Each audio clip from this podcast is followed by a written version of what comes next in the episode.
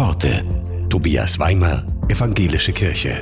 Alkohol ist in Deutschland für viele Menschen ein Problem. Auch die Journalistin Eva Bieringer hat jahrelang mehr Alkohol getrunken, als er gut getan hat. Inzwischen ist sie abstinent und entdeckt ganz neue Kraftreserven. Abstinenz schärft die Sinne für Missstände.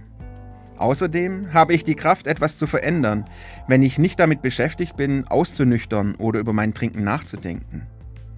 Bei mir hat das enorme Kapazitäten im Kopf gebunden.